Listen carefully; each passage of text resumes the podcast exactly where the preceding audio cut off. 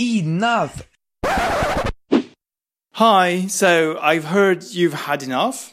Yes, Michael, enough.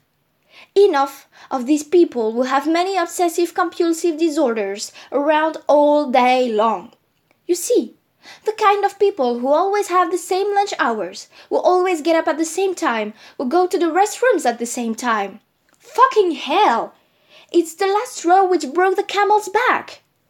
And the cherry on the cake is obsessive compulsive disorders was considered as a mental illness. I perfectly understand that.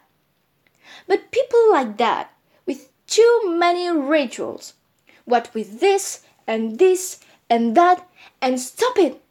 Stop it! Live your life and stop this fucking bullshit. It's just making your life a fucking mess.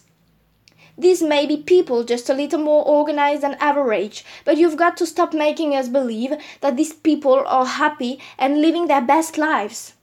That's not true at all. That's it.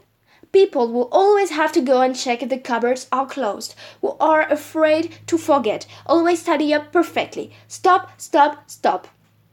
People just think you're crazy. Holy cow! Don't you think there are other things to do than spending your day checking a lot of stuff at the same time? Come on! So please, stop this and carpe diem!